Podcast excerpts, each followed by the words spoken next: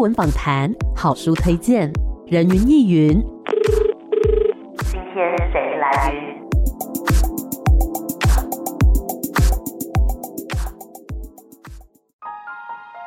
人云亦云，今天我来云。今天呢，人云亦云在空中要带大家来认识一个协会。那我们来知道他们正在做的事情，以及呢他们在推广的就是阅读写作这件事。刚好这两件事呢都是 Amy 自己很喜欢的。我们要介绍到的是台北市阅读写作协会的理事长汪永代老师。老师你好。艾米好，各位听众朋友，大家好，我是汪咏黛。黛妈咪，哦，好可爱的名字啊！因为我自己长期写作啊，哈，那有个部分是呃比较偏向家庭啊，呃性别啊，是。教育啊，这些都是我最关心的，嗯，都是生活里面不可或缺的嘛，啊，所以就是用我的名字汪永黛，那个黛绿年华的黛，林黛玉的黛，然后就是黛妈咪，嗯，这样子的一个专栏，所以大家就很习惯称呼我黛妈咪。啊，了解。刚刚有讲到说。老师创作的有一个部分是关于这个家庭啊、性别啊等等，那其实代表说老师平常也是在创作方面相当的有研究，那并且呢跟很多的爱好者、很多的同好呢也是一起来投入阅读跟写作这方面哦。那并且呢有成立这个台北市阅读写作协会，想要先请老师来介绍一下这个协会成立的初衷跟它的缘由是什么呢？其实我自己本身呢、从小就是很喜欢啊阅读，是。那写作，实在说老实话，上作文课还蛮辛苦的，我不敢讲痛苦哈，就是那个那个好像很烧脑啊，但是也还好，就是。呃，老师也都鼓励我们嘛，嗯，所以我对于文字啊，哈，就真的是蛮有偏好的。是，那我后来因缘际会，也是我的志愿啊，哈，我是很幸运的人，就是我自己是学呃历史系的，哦，对，那当然也都跟文字在一起。对，那进了社会以后工作啊，就进了中国时报，嗯，啊，在媒体，那当然是我心向往之的工作嘛，所以我就是不离写作，那尤其是编辑这个部分是全部重新。新学的，那我这个人个性上还有一个比较鸡婆，就热心啦。哎，谢谢哈，好，那就是热心。是，嗯，我觉得很多事情啊，哈，尤其是阅读和写作。这个是需要静静的一个人来享受，嗯、可是呢，如果更多一起来做，就会更有趣。嗯啊，所以我自己在个性上面，还有我所学的和这个社会这个工作给我这样的一些磨练，那就在一些我访问过的或者是结缘的一些社会团体啊，他们就说：“哎，那戴妈咪，你可不可以来协助我们？尤其是一些妇女朋友，嗯，对，他们就很多是做义工的，是或者在一些公益团体里面。”他们很想要把自己的单位啊、机构里面的一些好的事情和宣传都要写一些文字，然后自己又对于生活上面非常有感，嗯，也很想写。是，他们就说：“那你可不可以来帮我们？”嗯啊，说是说授课，其实就是一起陪伴，大家一起成长这样。是，我们就这样子一个因缘。那我又是那个时候还在报社，所以其实是很忙的。但是我觉得这件事非常有意义。对，因为这个社会还有我的在媒体的。训练给我这么好的一个培养和给我的一些资粮，是我应该是要用在社会的，所以就是有这样的因缘开始，单位在开班授课，然后我来帮他们找讲师，那我自己也带。后来大家就是结了这样这个缘，就开始成立一些读书会，嗯啊，写作班是。那我们的一些授课的老师，张晓峰老师啊，哦、啊向阳啊，哦、哎，鹿晗秀啊，是。你现在喊得出名号，都很有名啊，对对对，真的。啊，方子啊，林黛曼老师啊，刘克襄老师等等等等，对。他们都支持我们这样子开课，后来他们就鼓励我们，还有季季老师就说：“你们好好的来做嘛，因为我们要推广阅读和写作，我们又办了很多的公益的免费的讲座。”那都是请这些作家来讲课，嗯。啊，那或者各行各业的一些佼佼者，是。啊，我们就决定说哈，我们来成立阅读写作协会，嗯，所以缘由就是这样。哦，然后从我们开始办这些生活写作的课，是，一直到现在，今年是进入第二十一年了，哦，哎，马上要二十一年了，很久哎，对，嗯。嗯，所以这些老师啊，像后来这个廖玉慧老师啊，也都是长期的评论老师，都是大作家，然后很愿意协助我们在阅读和写作上面不断的成长。是，那整个在写作班里面大概有多少人呢？嗯，像我们的会员呢，嗯，维持在一百多个。哇，对。那上课呢，我们会有一些公益的讲座，是。啊，会员的专属，其实都是免费的。嗯，但是每一年呢，从八月大概连续有十五堂课啊，是。每一周我们会开生活写作班，对。啊，这个是有一点收费的，嗯嗯，那收二十年来都不改。这个价钱没有跟着通货膨胀，对，对对，然后没有涨价，那还要打折，因为你全堂报名的话，哈，我们都还要打折。那因为我们都看到这些作家老师他们的那颗心，对，就像我们的宗旨啊，哈，就是阅读为经，书写作为，汲取新知，终身学习。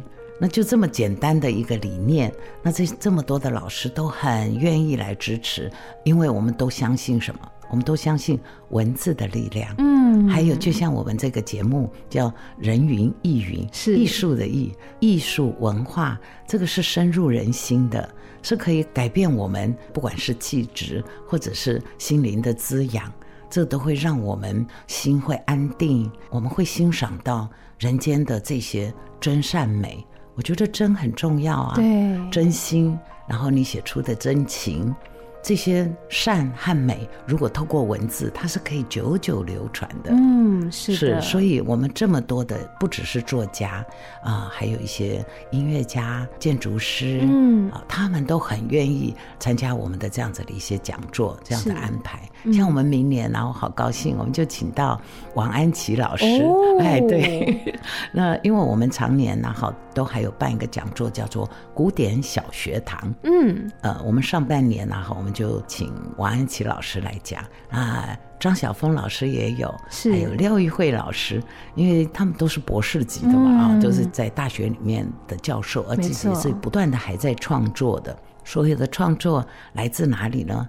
来自古典文学的滋养，还有来自我们这个生活的这些体验。嗯，那我们不必唱高调。写作本来就是根源于真实的生活嘛，是对。那你就是创作小说啦，或者戏曲呀、啊、等等的这些，我觉得都跟我们的生活是非常有关系的。是。那我很好奇的就是，很多人都会说啊，写作这件事情需要天分。那写作这件事情，老师认为是可以教的吗？比如说这些大师来到学堂当中，他们会怎么样去传授自己的经验？怎么跟学员来交流呢？好，这里我就要引用。用已经是古人了哈，金圣叹讲的一句话，他说：“文章啊，就是要写出舌尖还有心头不吐不快的事。”好，这个跟你有没有天分有关系吗？好像没有、欸，对，就像我们听好的节目，我们听邱 BB 的这个节目，是不是也有一些事情是不吐不快的呀、啊？嗯，对，那好像跟写作没有关系嘛，哈。可是你想看这个大作家的金圣叹这样子讲，啊，就好鼓励我们了。所以我们在开生活写作班的这样子课程啊，哈，就是要鼓励没有习惯拿笔，或者其实你心里有那么一颗种子，嗯，哎，你喜欢阅读，对。你也想要尝试写作的这些朋友，我记得廖玉慧老师呢，他就有跟我们讲了一句话，他说：“写作啊，是要穿针引线，密密缝，你就是耐心的编织，然后拓展成为一段，成为一篇，就是会是好文章喽。”嗯，可是当然我们是要去修改的。对，所以那个徐国能教授，他跟我们上课时候，他就讲，我们要用一成的时间来写作。要用九成的时间来修改，然后要多跟人家讨论，嗯，这样子你就可以花时间来沉淀，还有酝酿。是，嗯，所以呃，我们说一个人写作很自在，可是多一点人写作呢，就是参加我们这样子的一个团体，嗯，所以你就会让心靠得更近。是，那多一点人来一起来讨论，一起来写作，那是一件非常快乐的事情，因为你有文友。嗯，所以作家邱祖印他就跟我们鼓励写过一篇，嗯、就是我们今年出的《我和一支笔在路上》的这样子一个合集。嗯，他就跟我们写了一篇序，他说：“一个人写自在，一群人写有伴，啊，哎，可以互相的陪伴，没错。那写作你需不需要那么有天分呢？其实你就是拿起笔吧，你只要拿起笔，想要把你心里想说的话和你心里所想的，即使是很素朴、完全不用修饰的文字，你把它写出来，然后我们再来慢慢讨论啊，慢慢修改啊。如果你想发表的话，我是在报社。长大的哈，对，那我的工作还有我的志愿，就是来协助大家能够把自己的文章能够发表出来。嗯，真的，就像有一句话说，呃，我手写我口嘛，对，对你写出来这些文字，可能就是你想说的话，你打从心底想要跟大家分享的这一些感觉，或者是周遭的人事物等等的。所以这个形式会是，比如说在呃写作班的时候，大家会提出自己的作品来。互相讨论吗？对这个啊，我们都是说能够把文章提出来啊，然后我们都请这些作家来给我们点评哦，哦。哎，也是要有勇气的。我们都鼓励他们写了，然后你愿意拿出来分享，让老师来鼓励你，看说，哎，你哪里是很不错的，但是你可能还没有把它整理好，嗯，或者是啊、呃、哪里是还可以再延伸的，那哪一些是多的，是。是太铺陈了或者太拖沓了，这些是可以修掉的，嗯，都是大作家在帮我们讲哦，在点评啊，那这些呢，愿意提出来的，我都鼓励他们说，嗯，你真的超级健康，因为你的心脏很大颗，很勇敢，很愿意分享。那如果说呃，你只想听课，或者是听听除了老师告诉我们的一些诀窍，还有老师自己也是一路跌跌爬爬这样子，嗯、他们的经验也很好，或者你要听同学作品的点评也好分析都没有关系，你不写 OK 的，嗯，不要勉强，不要有那么大的压力。是，哎，不过有交作业的同学都在课堂上承认说，我从上礼拜就开始很焦虑，有一些是这样子，很好玩，嗯、但我们都会给他最热烈的掌声。是、嗯，那我们上这样课有在现场直播哦，哎，但是只给有报名的同学，因为很多是在线上。对，我们有些线上同学不只是中部或南部，还有在国外的，在美国的，在香港的，嗯。啊、呃，甚至于在上海的，是。哎，因为这几年我们才开始加线上的，对，就是从这个疫情一开始的时候，我们就开始有现场跟线上同步进行，对。那线上的话呢，你的课可以这样子重复听一整周，嗯，二十四小时，你随时有空，你就可以听。是，所以这个学习啊，是无远佛界，不要让自己设限。嗯嗯。那想要问老师，就是这个协会呢，成立这么多年以来，有没有哪一位成员、哪一位协会的会员，让您是印象深刻的？也许他一开始呢都不敢写，但后来哎越写越好，有没有这样子的？有，真的是我觉得几乎都是这样。我现在要举一个例子，他也很愿意分享，而且他还把它写出来，那登在那个《人间福报》家庭版，我们有一个专栏，嗯，叫做呃阅读人生，是。啊，那他写了一篇文章，就是用文字琢磨人生。这位作者呢，叫做杨体晓，嗯，他大学是国文系的哦，哦然后他还是国中的国文老师退休，哦、对，可是呢，他也是退休了以后，他才来加入这样子的一个协会。那他很真实、很坦率的告诉我们，他说：“我和大多数学员一样。”一开始的时候觉得拿笔千斤重，他念国文系的，他还是国文老师，所以他很勇敢。我最佩服他，就是说他把自己完全放空，他都要改学生的作文，嗯，可是换成自己写的时候，他就发现他投稿。哎，也会被退稿啊？嗯、那那个问题出在哪里呢？因为他都看的是都是好文章嘛，是，但是从古到今的哦，中外的都是好文章。等到自己写，他就自己毛病好多。嗯，那他就把自己放空，他就来听课。有一位老师说的话，就把他叮个把他打醒。嗯，那是平路老师。平路老师说：“为什么我们要非写不可啊？是为了要陪伴，为了疗愈。写作是可以一层一层打开心灵的。”那他听到这句话以后呢，他就觉得说：“对呀，我干嘛那么多挂碍呢？我为什么要觉得千斤重呢？就是我们刚刚一开始讲的，我们只是想要把心里的话讲出来。”嗯，邱 BB 刚才有讲，因为我喜欢叫你邱 BB。可以 很亲切。你说，呃，我们都讲嘛，哈，我手写我口嘛，对，但是我们说我手写我心，嗯，哎，你心里想写的，你就把它写出来，没有关系。所以他写出来的时候，标点符号我也会帮他建议调整一下。那。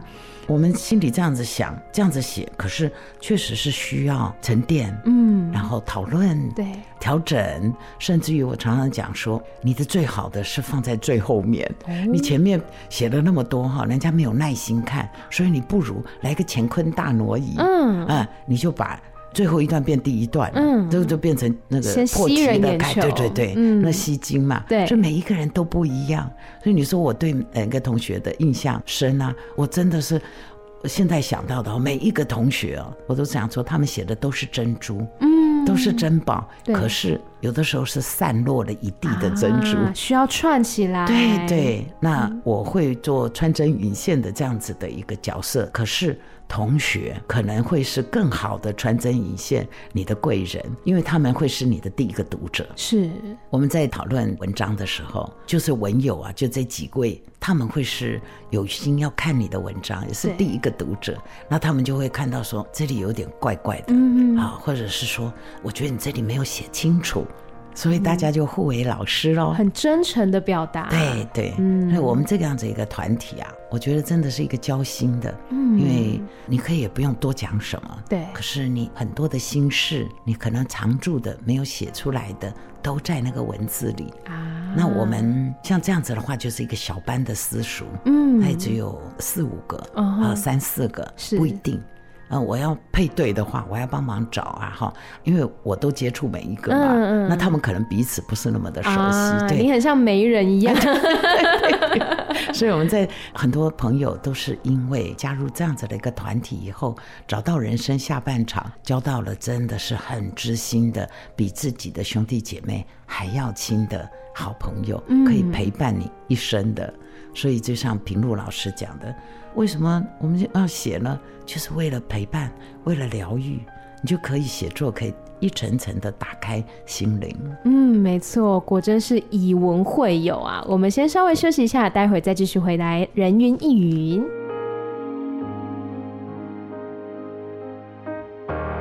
欢迎回来，人云亦云。今天呢，在空中是充满了浓浓的书香气息啊！要跟大家介绍的是台北市阅读写作协会，欢迎理事长汪永代老师。老师你好，Hello，大家好。是我们刚刚呢介绍了这个台北市阅读写作协会，我觉得它的初衷也好，或者说一直以来在耕耘的事情，真的是。非常的励志，因为很多人心中可能会有一个作家梦，或者说创作梦，但是会觉得说文字离自己好像有点遥远，不知道要写什么，或是不知道怎么写。但是刚刚老师有讲到，我手写我心嘛，嗯，我的手写出来的就是我心里面所想到的、所感受到的事情。那么在这个协会当中的写作班呢，一直以来有很多大师级的作家老师们都是来相挺，然后呢，也跟这些学员们分享。讲自己的创作理念等等。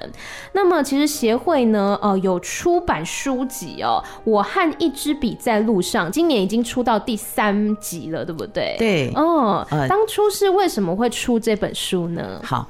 我们这些同学啊，好，有一些其实是跟艾米刚才讲的啊，好，说呃，他们有个作家梦，对，有一些是这样，但是我跟你讲哦，很多人是没有的哦，完全没有作家梦，不 敢的哦，但是他们喜欢阅读，对对对，就他们是其实也是对自己没有信心，嗯，那没有信心，如果来参加了一个团体，大家互相的鼓励，对，那他看到别人，有些人是一进来就跟我讲，我不写哦，汪老师你不要叫我写，我说好。你不写，可是你要来听哦。啊，那对我最喜欢听啊。结果呢，他们都可以写啊，就是慢慢的磨。就像我们的陈义之老师啊，好，他跟我们鼓励的，他说。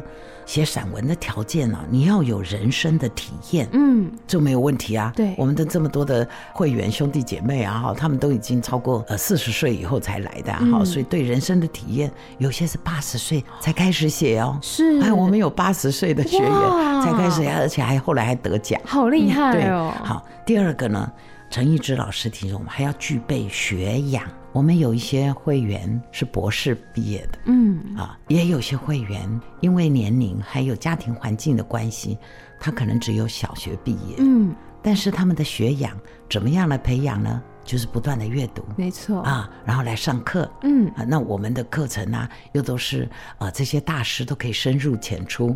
啊，所以他们的学养的培养也没有什么问题了。是啊，继续努力哈。那另外还有就是要有想象力，还有语文的表达能力。就像要听我们 Amy 的节目啊，哈，那我们也会请这个金钟奖的得主啊，哈、嗯，广播的这些老师来跟我们上课哦，是告诉我们怎么样口语表达，那怎么样从文字你的好文章里面你怎么去朗读，对，这些都是学习。所以学习就是我们的宗旨，就是要终身学习。嗯，那终身学习前面呢是汲取新知，然后这个前面呢再来就是阅读和写作，是这些都是综合在一起的。所以我们很多的这些朋友呢，说起来都是素人作家了。嗯，嗯，那这些文章啊，我们尽量的就琢磨出来，然后可以，我觉得第一关就是。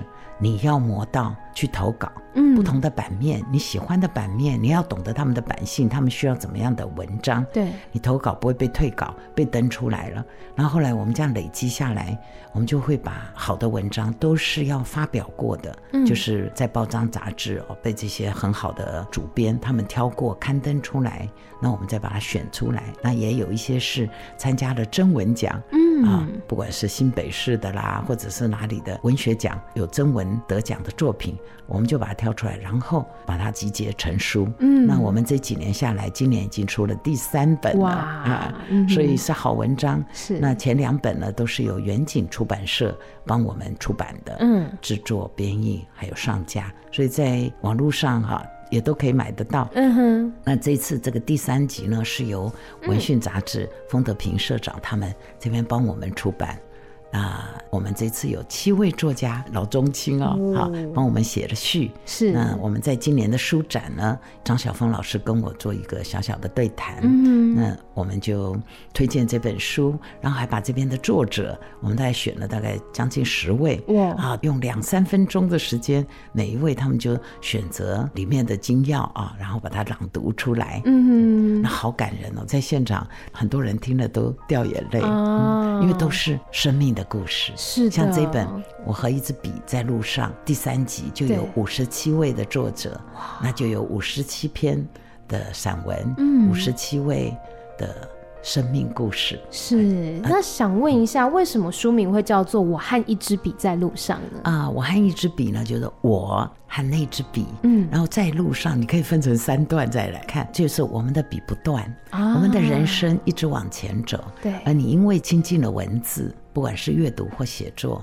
向前有路，你走在路上，一路看这个繁花盛景，或者是很孤单的这样走，但是你都不孤单，因为有一群人，嗯、我们一起在路上，是因为我们有这支笔，嗯、所以呢。能够享受阅读和写作人真的很幸福。没错，因为 Amy 自己也是喜欢阅读跟写作，我倒还没有开始尝试。但我觉得今天听了老师的分享，哎，或许我也可以开始试试看，我手写我心是一个什么样的感觉啊、哦？我觉得 Amy 要写作的话，一定写得非常好。为什么？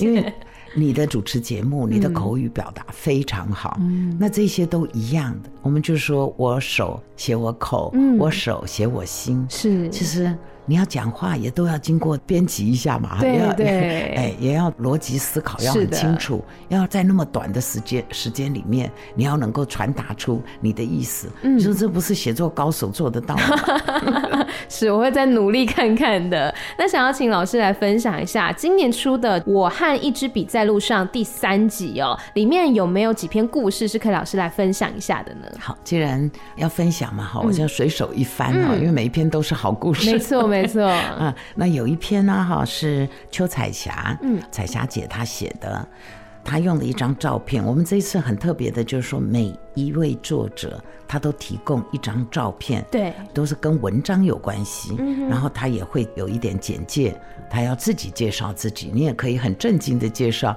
你也可以很俏皮的啊，很幽默的介绍哈。是。那这一篇呢，叫做《御风迎向金城武》。哎，是那个金城武就是那个金城武，呃，只是他先生的那个照片。哦。哎，我们看，哎，不是金城武嘛，那就会很好奇，那为什么要选这一篇呢？哈、嗯，其实他就是讲这御风嘛，哈，就是骑脚踏车，骑脚踏车，你是不是很开心啊？那个风是迎向风，哎，迎向风，对对对。那他就是写他小时候怎么样骑脚踏车的这样的一个过程。开场白是这样，可是中间呢就写到了他结婚了以后，他和他先生也都骑脚踏车，也带着孩子骑脚踏车。嗯。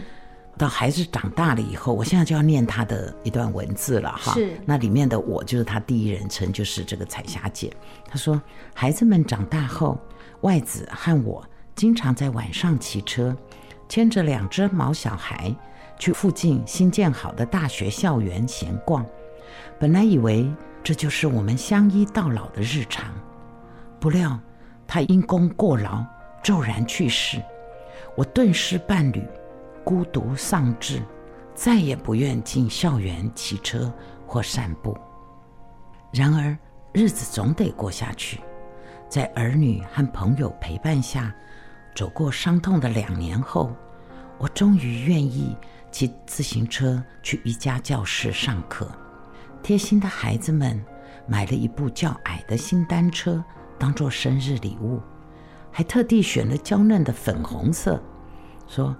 这颜色让老妈更显年轻，更有朝气哦。骑上我的小粉，回到校园，处处勾起回忆。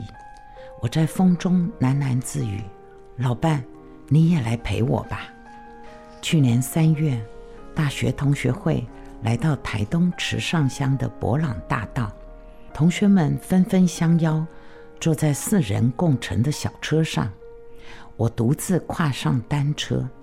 骑在蜿蜒小路上，两侧随风摇曳的稻浪带来一缕缕清香。我乘奔御风，大声向空中喊道：“金城武，我和先生来喽！”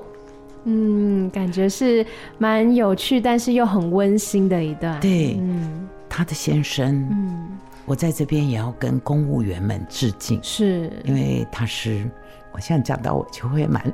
难过的，不好意思。嗯、其实我们的公务员非常的辛苦。是他那个时候，他是在现在的卫福部吧？那我们曾经有毒奶粉事件啊，那那是好多年前了。三聚氰胺嘛。啊，嗯，那他那个时候哇，没天没夜的啊为这件事情在工作，嗯，太累了，就这样子走了，就往生了。嗯，所以我说，也借由这片，像我们。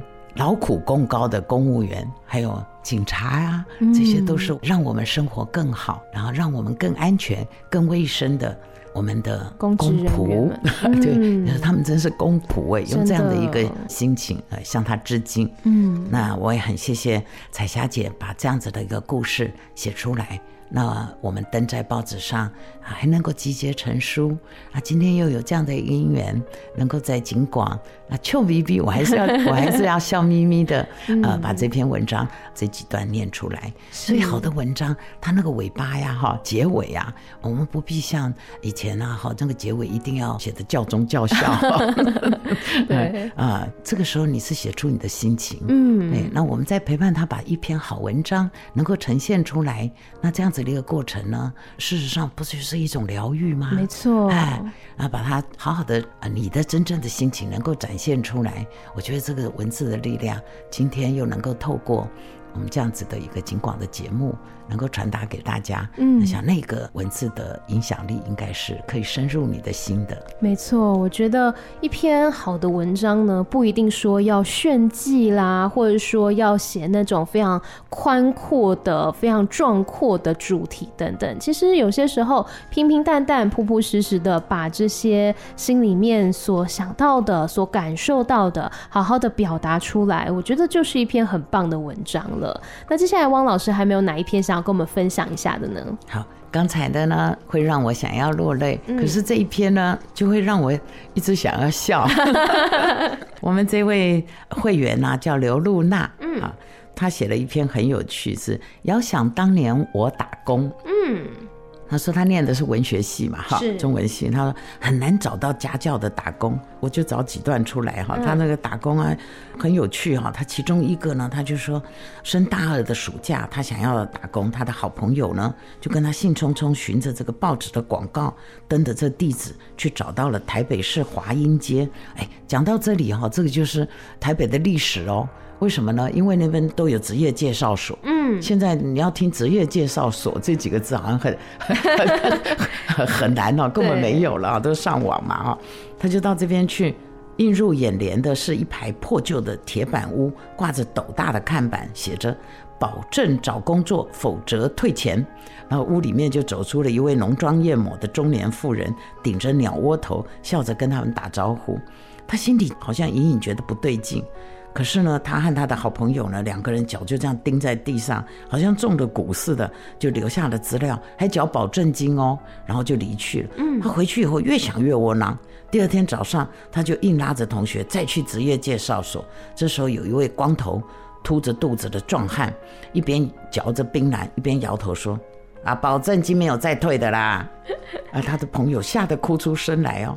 那他就强作镇定，小声地说：“我们不要你们帮忙了啦。”结果介绍所的中年妇人就开枪了。他说：“你们的资料送出去，就会有很多工作机会，不要急嘛。”然后这个时候呢，刘露娜就我们这个学员啊，他就想不知道哪里来的灵光乍现，他就大声的嚷嚷：“我爸是派出所的主管哦，等一下他就会来这里哦。”哇！这个时候那个光头大汉呸，吐出一口红痰，就是那个。槟榔汁，嗯，示意那个中年妇人把钱赶快退给他们，他们就赶快走了。嗯，然后有一次呢，他另外一个同学是别系的，就问他说：“你暑假要不要到餐厅去端盘子？除了薪水以外，还可以赚小费哦。”那他想起来他自己曾经有在自助餐打菜的经验，他就答应了。那工作地点呢是古色古香的中式餐厅，服务人员要穿旗袍、高跟鞋。他的同学教他画眉毛、擦粉，还有涂口红。可是呢，给他的旗袍太合身了，搞得他浑身都不自在。你想想看，要穿紧身旗袍、高跟鞋，还要端着五斤长旺的热腾腾小锅子。哇，不跌倒就算阿弥陀佛了，怎么优雅的起来呢？所以他这份餐厅打工只维持了两天，他无颜见江东父老，因为没有赚到一文薪水或者小费，倒花了不少钱在粉饼和口红上。啊，罢了，尺有所短，寸有所长，并不是每一个人都端得起盘子啊。所以他这个是我念的是他其中的两三段，嗯、对，就打工的趣事。那其实你人生当中啊，酸甜苦辣都有嘛。对。那有的时候你还真的是会陷入，哎呦，我要交功课，我还真不知道要写什么。对。但是如果在和同学互动的过程当中，你聊一聊，讲两句，哎，同学会可能会给你一点灵感，说，哎，你这段不错，哎，你这段经历。很好哎，你要不要写出来？嗯、那写出来只是你的经历，那对不认识你的读者又有怎么样的启发？好了，嗯，啊，我们有时候都讲文以载道嘛，是。那事实上它都会有意义的，嗯，像刚刚这个打工的经验，我们看到的是过往的我们那个年代，对，所以每一个人啊。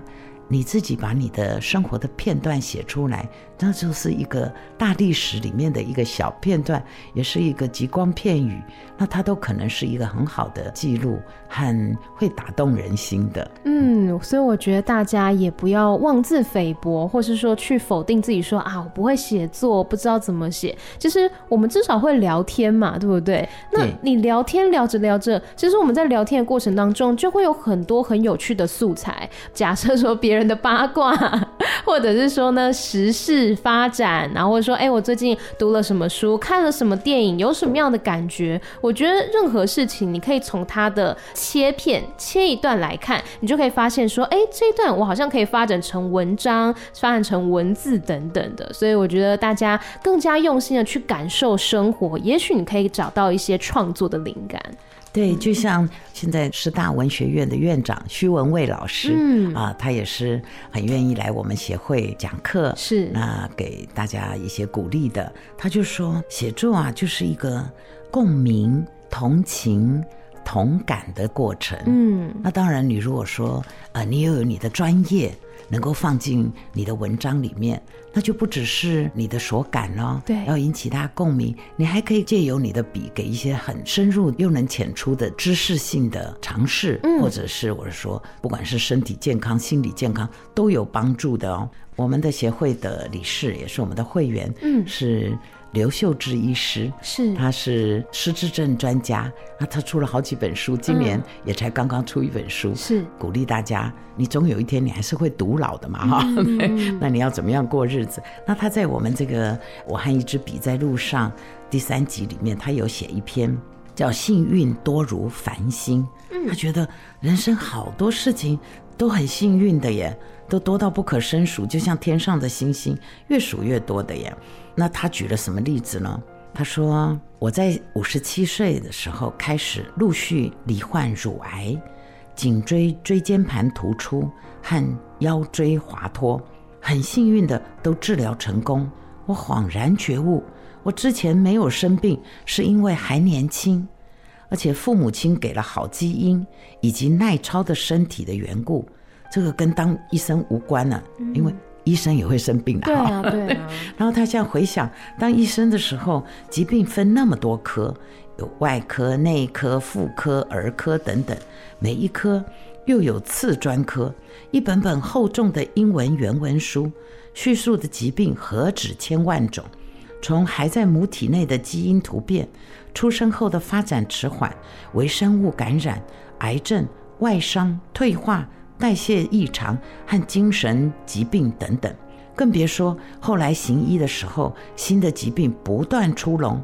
而在这千万种疾病中，我只罹患了三种，何其幸运啊！那前阵子呢，有一天他照镜子，他发现肚腹下的静脉曲张，有点像蛇发女妖梅杜莎的头。他就接受了腹部超音波检查，啊，并没有我所担心的肝病变。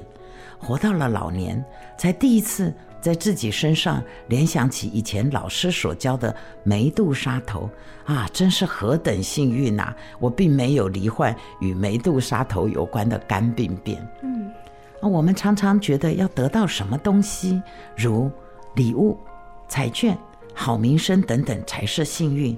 但从另一方来想，身体好好的不作怪，如器官不乱增生成癌症，不快速的退化或受到病毒侵犯等等，更没有得到教科书上罗列的千万种疾病，或即使是罹患了其中几种，突飞猛进的医药常可以将之治愈或缓解，这些都是种种无形的幸运。细细品味。这种看不见的幸运多到不可胜数，就像天上的星星，越数越多。很有趣哎，这是刘秀芝医师给我们的鼓励。我觉得很有趣的是，我们都会就像刚刚书中讲的，我们都会觉得说，比如说你中奖了，你赢得了比赛是一种幸运。可是其实我们现在所拥有的东西就已经很幸运啦。我们拥有健康的身体，我们能够尽情的去享受阅读跟写作的乐趣等等，这些对我来说，我觉得都是非常幸运的事情哦。那么今天跟老师聊到了这个协会在运作的方式也好。或者说一直以来在耕耘的方面，接下来想要问一下老师，就是您自己在写作的时候，您有特别喜欢在什么样的环境之下，或是你有没有什么样的创作习惯吗？哎，讲到这里啊，哈，真的也是很有趣的，我自己的写作的过程啊，嗯、我也写了一篇文章，也在这本书里面收在这本书，标题叫《我的霸气书房》哦，哎，会用霸气，其实直接就破梗吧，嗯、就是其实我根本没有书房，所以你刚才问我说有没有什么习惯，呃，要写，我倒可以分享一段哈，是。我年轻的时候，工作返家以后，就是马不停蹄的处理家务事。甘为孺子牛，忙得像两头烧的蜡烛，养成了一面煮饭、洗碗、拖地、洗衣、晒衣服，一面思索稿件之后要如何下笔的习惯。家中也四处准备了便条纸，随想随记写些关键字句，免得灵感稍纵即逝。等到家人入睡，在客厅书桌上正笔疾书，或在第二天上班我要搭火车的途中有一个座位，我就将稿纸铺在大腿上，写将了起来。随身携带轻便笔记本是一定要的喽。近年来又添了手机宝物，更是如虎添翼。至于看书，以及要将列印出来慢慢修润的稿件和作业带在身上，更是可以在咖啡厅、捷运站、医院候诊等等的地方随时随地善加利用。身为文字手艺人，我力行诗人陈逸之说的：“手上有一支笔。”自己的天空要多宽就有多宽，自己的房间要多大就有多大。但是，毕竟写作需要安静思考，我拿毛笔抄经更要静心。当我希望在没有酒柜、只有书柜和书架的自家客厅动笔的时候，只要对家人说一声：“请把客厅让出来哦，谢谢。”这里就成了我一人独享的大书房。我感谢外子。和两个儿子的配合，即使当年我写博洋策划的《重返异域》，这客厅临时加桌子，要放置参考资料和书籍，以及从台北采访的陈叠笔记本，好几盒录音带，加上必备的电脑，客厅被我一个人占用长达一年的时间，家人也是二话不说的全力支持写作。皇帝大。至于家里有个从事文字工作的女主人，阅读这件事情当然是举足轻重的地位。平日买书自不待言，报社发的年终奖金是给孩子买套书的基金。整个客厅就是全家人共用的书房。两个孩子有童书专柜区，同学、邻居孩子来家里走动时，可以随手抽出好书翻一翻。想借回家吗？没问题，带妈咪有自制的借书卡，请你自己登记。那大人看的文学、历史、艺术、商业、旅游等类的书籍，在各自的专属书架上，也都欢迎借阅。家里订了好几份报纸，客厅旁的餐桌是大家摊开报纸讨论时事的场域。哪里可以阅读写作，哪里就是我的书房。一即是多。无就是有，您说是吗？是的。哎，想问一下老师，这就是我的霸气书房，真的很霸气耶！您有算过你们家有多少书吗？哦，呃，没办法数哎，因为实在摆不下。对，有些就要不是淘汰，要送出去。哦、那我也有请二手书店的来，也有一些他们要的书，我说送你吧，不用算钱。因为为什么？我觉得二手书店真的是很让我敬佩的一个行业。嗯，呃，尤其是我们这种爱书人哈。对。他们当时是要营业嘛，做生意啊，哈，那都卖的好便宜，因为我也喜欢到二手书店买书，而我的书呢，留到二手书店去，或者甚至于送他们，他呢能够把它整理，然后来卖给爱书人看。你说这件事情，好东西要跟好朋友分享。对，虽然我不认得买书的人是谁，可是。这个就是一种交流，嗯嗯，那我们能够借由书传递更好的，因为我我自己觉得我买的书都是很好的书，嗯，啊，谢谢这么多的作家啊，写各类的书籍，那传递的就是人间的真善美嘛，嗯，所以大家多多买书吧，是真的，多多的阅读，多多的写作，去感受文字带给我们的力量。今天呢，跟汪老师聊到了很多，真的觉得心中有很多的收获。那不晓得老师最后还有没有什么话想要对所有的听众朋友说的呢？我要跟大家讲的还是那四句话：我们要阅读，我们要写作，我们要汲取新知，我们更要终身学习。欢迎大家。好好的阅读，好好的跟你的心对话，也非常欢迎大家能够接触我们台北市阅读写作协会，来一起成长。谢谢。是，那我们今天呢，再次谢谢汪永代老师来到我们节目当中，谢谢你，谢谢，谢谢，拜拜，拜拜。